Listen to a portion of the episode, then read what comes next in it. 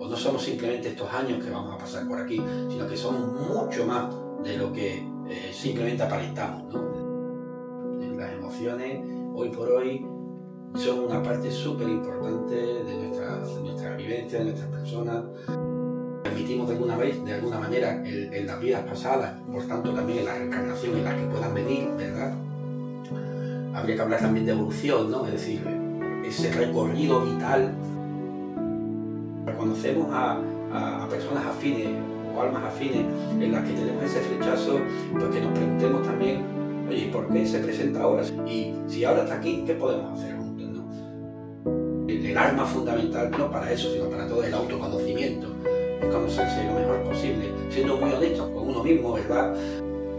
Que nuestro día a día es una vorágine y casi no nos permite pensar en qué somos, en quiénes somos o hacia dónde queremos ir, ¿no?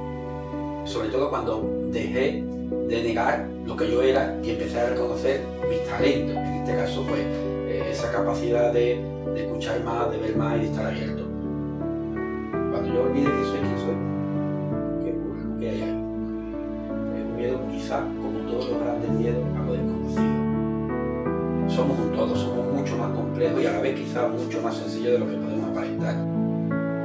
Si hay algún propósito de vida, evidentemente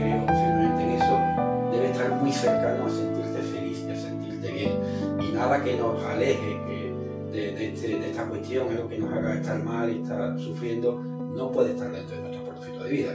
Entonces quizás tendríamos que escuchar más, escucharnos más y dedicarnos más tiempo.